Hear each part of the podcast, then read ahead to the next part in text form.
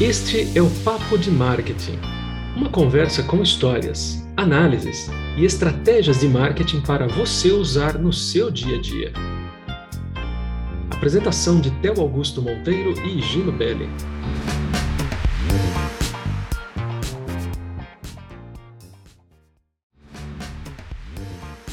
O Papo de Marketing começa agora. Eu sou Theo Augusto Monteiro e aqui comigo Higino Belli. Tudo bom, Gino? Tudo tranquilo, Theo. E aí, como é que tá? Tudo tranquilo também, Gino. Tudo jóia. Aliás, falando em tranquilidade, você sabe, né? É, entregar uma proposta de preço a um cliente não é nada tranquilo. Geralmente é um momento bem estressante. Assim digo, na preparação do documento, né?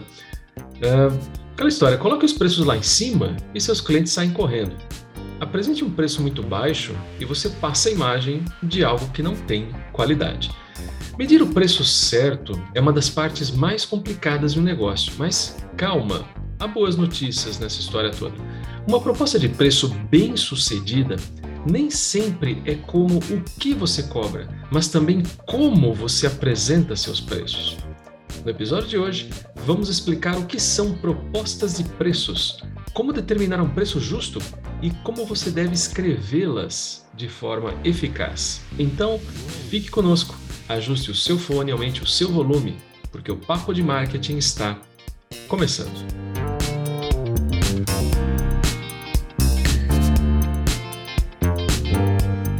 Ô, Theo, seguinte, então, para a gente começar, nada melhor do que começar explicando o que é uma proposta de preço, uhum. não é verdade? Uma proposta de preço é a oferta preliminar que apresenta o preço a um cliente em potencial.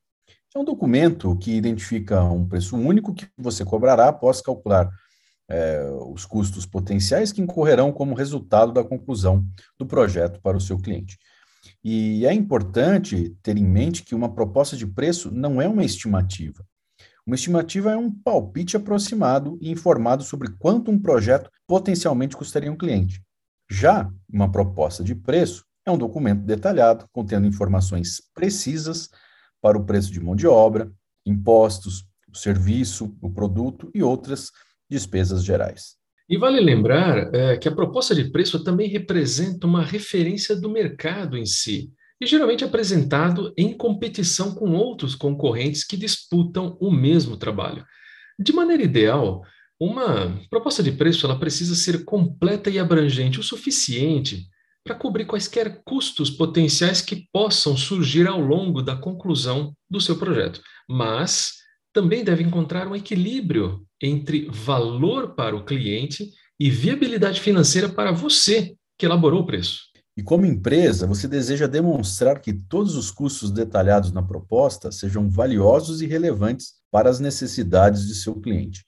Em alguns casos, você pode ter que oferecer um acordo bem competitivo ou confiar em uma reputação excepcional para se diferenciar da concorrência. Só que tem aquele negócio, né, Gino? Ao mesmo tempo, sua proposta de preço ainda precisa valer a pena para você. Então, não se subestime drasticamente por um contrato que, em última análise, não valerá o seu tempo financeiramente.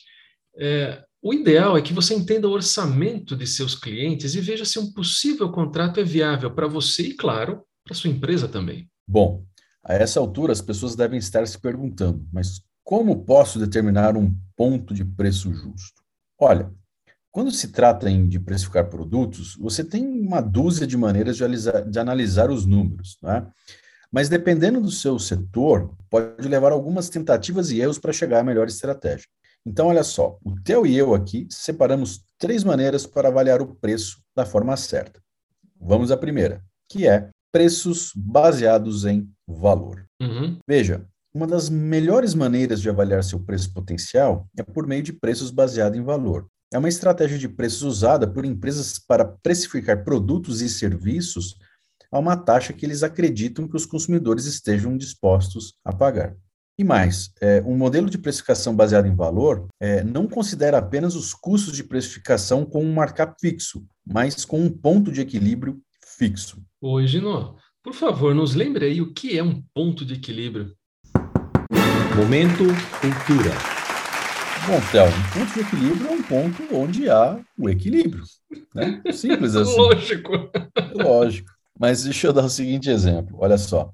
Imagina, né, que você é um posto de combustível e você tem aí uma margem global aí de 50 centavos por litro. Então, se você tem uma despesa fixa de 50 mil reais, se você vender 100 mil litros, você paga a sua despesa. Então, nesse ponto, você tem lucro zero e você também não deve nada para ninguém.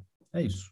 Então, é preciso fazer uma análise do seu cliente, uma análise de sua concorrência e uma pesquisa de mercado para realmente definir o que você deve cobrar por um serviço específico. Por exemplo, digamos que você represente uma empresa de engenharia civil disputando um contrato para instalar um novo sistema séptico em um parque da cidade. É, você estima que o sistema levará 10 dias para ser instalado a um custo de R$ mil reais por dia. Como que você determina um preço para a sua proposta? E tão importante quanto, é, como que você decide se aceita ou não o trabalho? Bom, com base no contato com clientes anteriores para ver quanto eles pagariam por serviços semelhantes, pesquisa de mercado que falam sobre quanto novos clientes podem pagar pelo mesmo trabalho e análises competitivas para ver o que seus concorrentes estão cobrando, você determina o seu valor competitivo, que para esse projeto é de 75 mil. É, assim, se, um, um, se um lucro de 5 mil vale a pena para você, e você pode demonstrar que seus serviços valem 75 mil para o seu cliente, uhum. então esse é o preço com o qual você deve liderar. Não é tão complicado, não é? O sistema de esgoto caro esse, viu? Pois é, hein? mais vale. Mais vale. mais vale, mais vale. E um ponto importante também, Gino, é que não há necessidade de se apressar em reduzir precipitadamente esse preço para tentar ganhar negócios e novas oportunidades.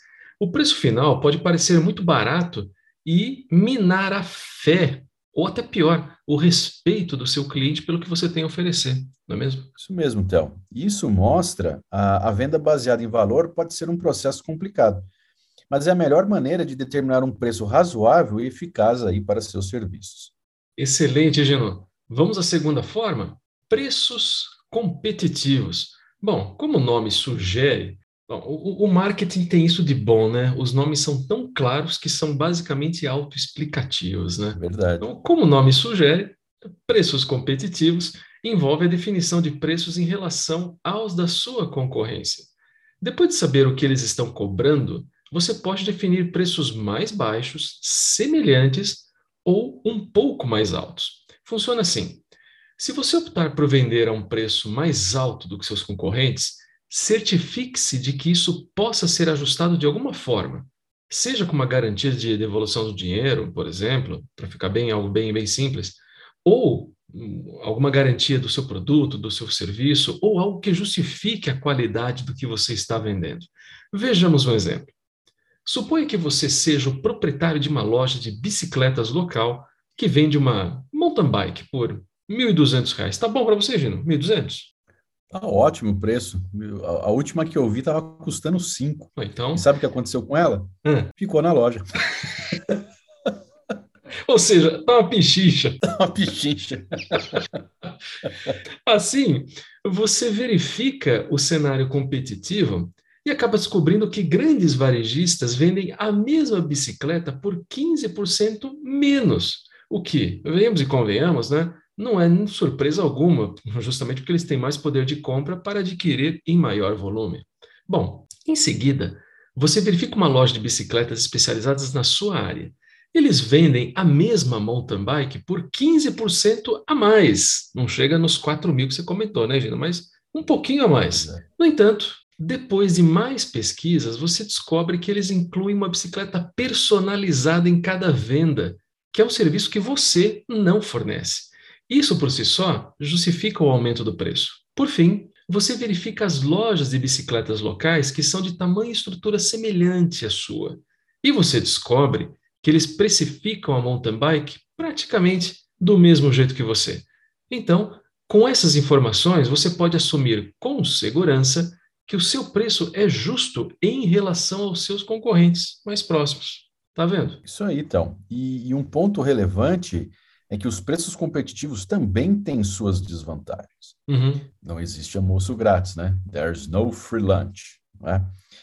Então, se você se concentrar apenas em competir com os outros players em seu mercado, é, poderá não cobrir os custos de produção e despesas gerais. É por isso que preços competitivos devem fazer parte de sua estratégia e não o foco central. Muito bem lembrado, Gino.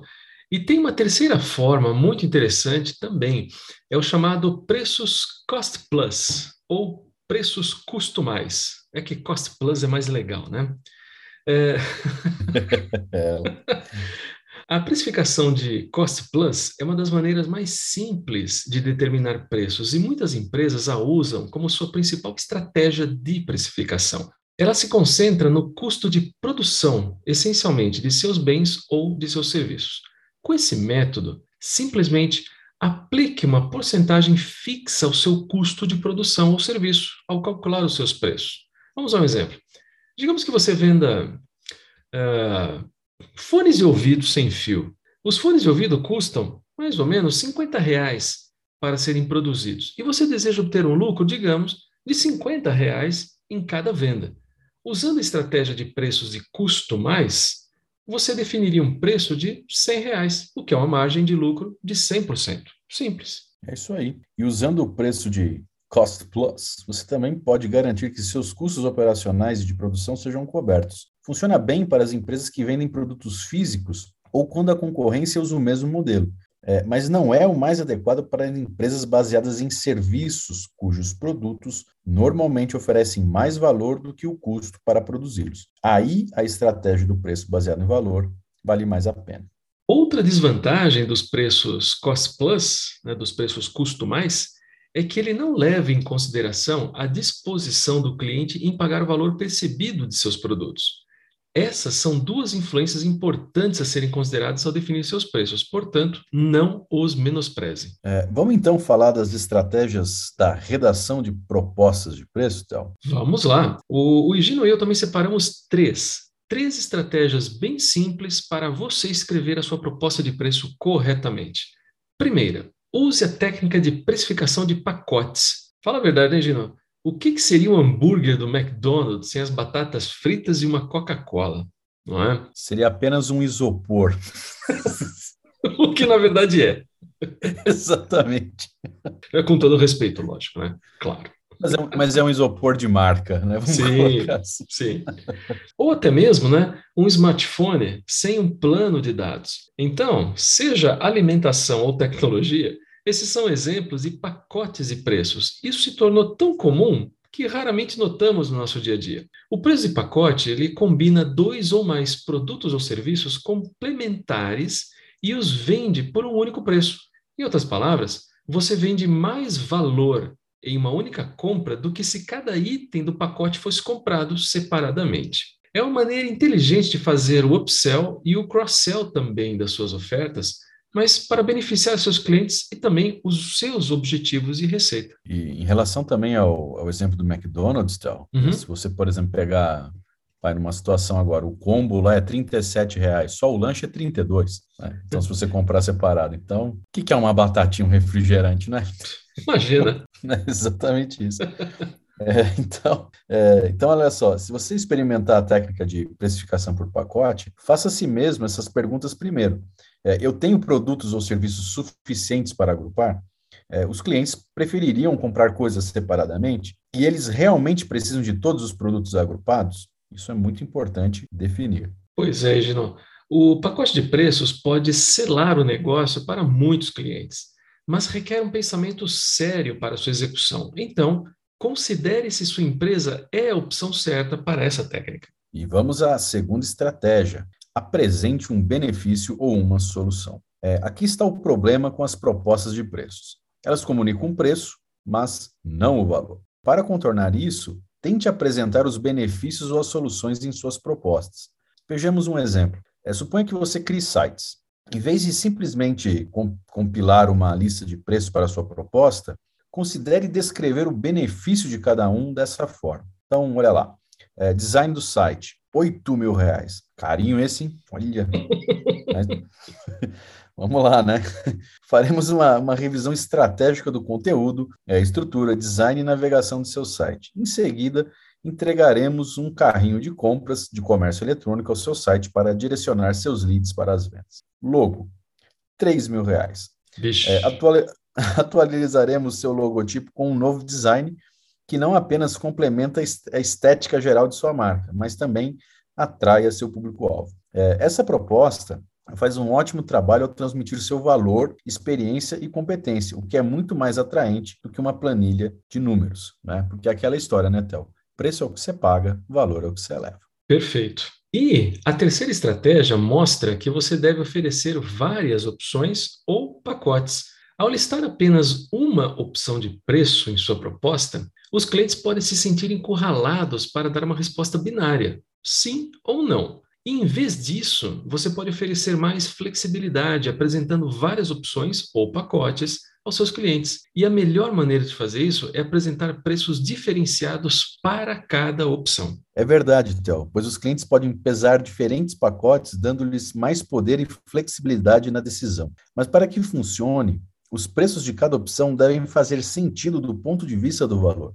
Em outras palavras, os clientes devem saber exatamente o que esperar de cada opção. Por exemplo, você pode apresentar aos clientes dois pacotes de valor, um standard e um premium. Então, para você, os pacotes de valor são suficientes para atender aos seus requisitos mínimos de negócio. E para o seu cliente, o pacote padrão alinha-se estreitamente com o orçamento dele, ao mesmo tempo que atende aos seus objetivos.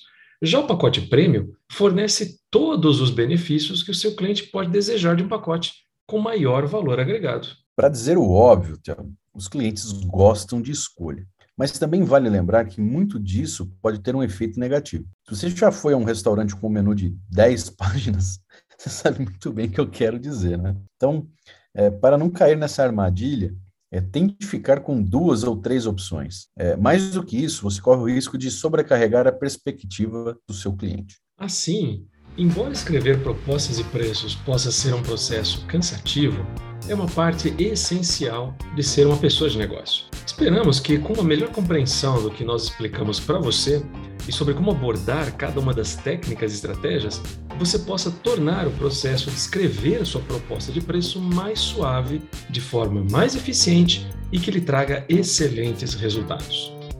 Pessoal, muito obrigado pela atenção e muito obrigado pela sua companhia.